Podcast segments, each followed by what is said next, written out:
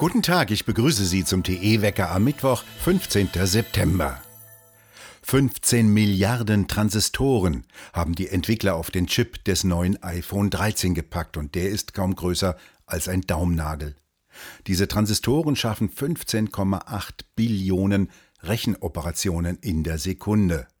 So, jetzt wissen wir, was das neue iPhone kann, das Apple heute Nacht vorgestellt hat. Ein beeindruckendes Stück High Technology, ohne das wir heute kaum noch leben könnten. Nur mal so zum Vergleich. Der Rechner in der Apollo-Mondlandekapsel schaffte seinerzeit gerade einmal 85.000 Rechenoperationen. Ein modernes Smartphone von heute könnte also mehrere hundert Millionen Mondlandungen gleichzeitig steuern. Die Staatsanwaltschaft Osnabrück ermittelt jetzt gegen den Staatssekretär im Bundesfinanzministerium Wolfgang Schmidt. Die Staatsanwaltschaft hatte bereits in der vergangenen Woche eine aufsehenerregende Durchsuchung des Bundesfinanzministeriums und des Bundesjustizministeriums veranlasst und damit Kanzlerkandidat Olaf Scholz in erhebliche Schwierigkeiten gebracht. Vorwurf das Bundesfinanzministerium verhindere Ermittlungen gegen Geldwäsche, Drogenhändler und Terrorgruppen. Finanzminister Scholz hatte in der vergangenen Woche die Durchsuchungen im Bundesfinanzministerium und Justizministerium als überzogen kritisiert. Der Staatssekretär Wolfgang Schmidt hatte zusätzlich auf Twitter auf eine angebliche Diskrepanz zwischen dem Gerichtsbeschluss und einer Presseerklärung der Osnabrücker Staatsanwaltschaft hingewiesen, die nach seiner Ansicht das Vorgehen der Ermittler in Zweifel zieht. Der Volljurist Wolfgang Schmidt zeigte sowohl die Pressemitteilung als auch den Gerichtsbeschluss. Damit sei laut Staatsanwaltschaft der Anfangsverdacht von verbotenen Mitteilungen über Gerichtsverhandlungen gegeben.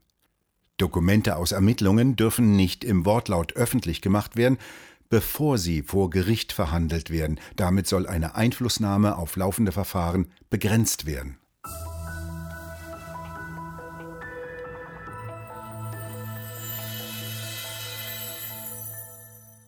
Die Zukunft der Energiewende geht es bei dem Kongress des Bundesverbandes der Energie- und Wasserwirtschaft BDEW, der heute in Berlin beginnt.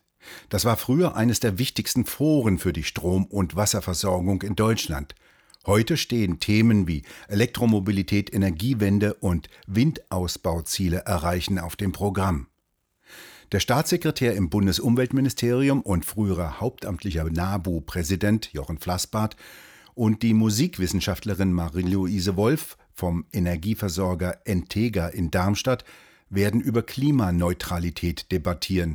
Bundeskanzlerin Merkel will eine persönliche Bilanz ihrer Energiepolitik ziehen und einen Ausblick auf die Klimaneutralität 2045 geben.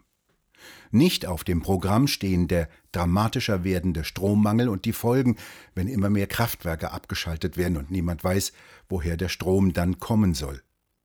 Gerade in diesen Wochen weht fast kein Wind. Die 31.000 Windräder erzeugen praktisch keinen Strom, nur Kohle- und Kernkraftwerke liefern. Nicht auf dem Programm stehen ebenfalls die immer höheren Kosten, die für die Infrastruktur ausgegeben werden.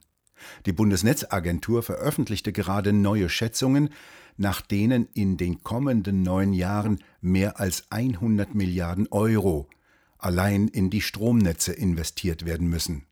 Damit ist noch kein Kraftwerk oder Windrad bezahlt. Der BDEW fordert, dass Planungs- und Genehmigungsverfahren für Windräder beschleunigt werden. Er hat bisher nichts dazu gesagt, wie die extrem hohen Strompreise in Deutschland gesenkt werden sollen. Die sind weltweit die höchsten.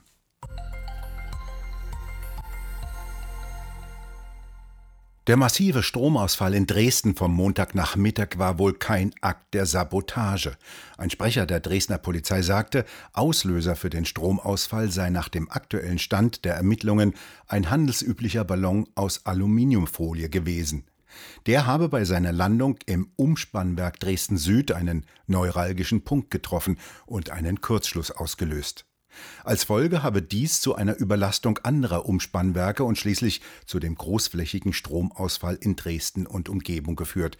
300.000 Haushalte, Krankenhäuser sowie Straßenbahnen und Aufzüge waren rund zwei Stunden lang ohne Strom. Die Situation einer anstehenden Wahl Ein Prozess gegen Linksextremisten und mehrere Demonstrationen in Dresden habe der Polizei Anlass gegeben, so der Sprecher weiter, den Vorfall nicht als reinen Zufall zu betrachten. Die Kriminalpolizei konnte jedoch keine Spuren, Manipulationen oder Technik zum Steuern des Ballons feststellen. Auch habe es kein Bekennerschreiben gegeben. 20.000 Menschen sind gestern bei einem Blackout in Wiesbaden ohne Strom gewesen. Ursache sei ein Kabelfehler in einer übergeordneten Stromleitung gewesen.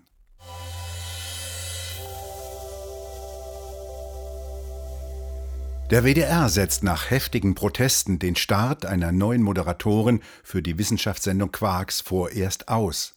Wie auch von TE berichtet, sollte die Journalistin Nemi El Hassan für mehr Vielfalt im öffentlich-rechtlichen Rundfunk stehen auf heftige Kritik von Politikern und verschiedenen Organisationen stieß, dass sie islamistische Gewalt und die terroristische Bedeutung des Dschihad relativiert, der bereits Tausende von Todesopfern forderte. Sie bezeichnete ihn als Vision, die vom Willen, besser zu werden, getragen sei. Dschihad bedeutet nach ihren Worten menschlich zu sein. Sie hatte außerdem 2014 am antisemitischen Al-Quds-Marsch teilgenommen. Der sei 2014 besonders schlimm gewesen, schrieb damals die jüdische Allgemeine und weiter wörtlich. Rund 700 Personen nahmen daran teil, Hisbollah-Fahnen wurden geschwenkt, Teilnehmer skandierten Hetzparolen wie Israel vergasen.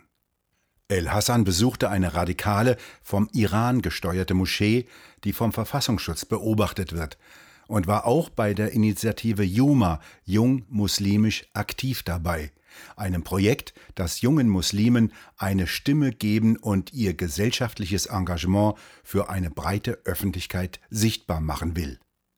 In einem Interview mit der Tageszeitung Taz setzte sie sich für das Tragen eines Kopftuches ein und plädierte dafür, dass dabei auch Hals und Arme bedeckt sein sollten. Elio Adler von der Deutsch-Jüdischen Werteinitiative forderte in einem Brief an den WDR eine vollständige Aufklärung des Vorganges. Es sei, so schrieb er, nicht das erste Mal, dass sie einen problematischen Umgang mit potenziell islamistischen Akteuren zeigen.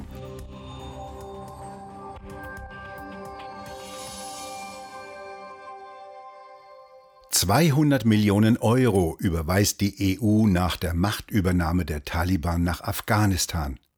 Jetzt ist offenbar kaum mehr Geld für die Opfer der Flutkatastrophe im Ahrtal vorhanden.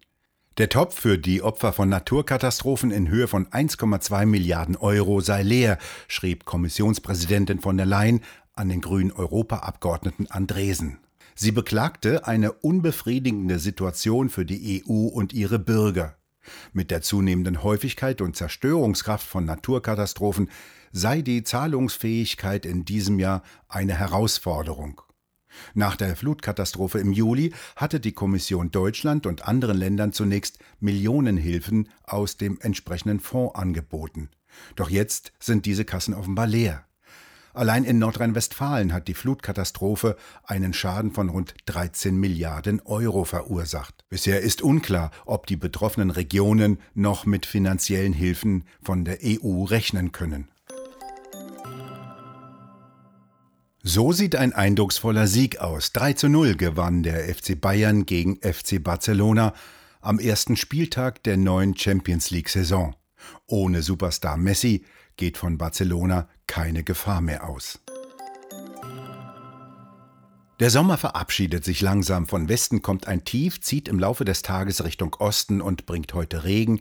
Darunter können örtlich starke Regengüsse und einzelne Gewitter sein. Auf der Rückseite dieses Tiefs strömen kühlere und stabilere Luftmassen nach. Ab Donnerstag wird es dann kaum wärmer als 20 Grad. Aus vielen Wolken fällt noch vereinzelt Regen. Der Freitag wird noch wechselhaft und zum Wochenende stabilisiert sich ein Hochdruckgebiet über Skandinavien. Doch noch sind sich die Wettermodelle nicht einig, was das für unser Wetter am kommenden Wochenende bedeutet. Auf den Äckern steht noch der Mais, der könnte noch ein paar Sonnenstrahlen gut gebrauchen, um noch stärker aufzubauen. Doch auf sogenannten ökologischen Vorrangflächen muss der jetzt schnell abgeerntet werden, weil auf diesen Greening-Flächen der Landwirt bis zum 1. Oktober sogenannte Zwischenfrüchte ausgesät haben muss. Dieses Datum gibt die Behörde vor. In den vergangenen sonnigen Jahren war dies kein Problem, doch in diesem Jahr hält sich das Wetter nicht an Direktiven, Der Mais muss rein, obwohl er in diesem Jahr noch nicht richtig reif ist. Doch sonst würden die Behörden bis zum Jahresende die Kontrollen nicht mehr schaffen. Wir bedanken uns fürs Zuhören und schön wäre es, wenn Sie uns weiterempfehlen würden. Und wir hören uns morgen wieder, wenn Sie mögen.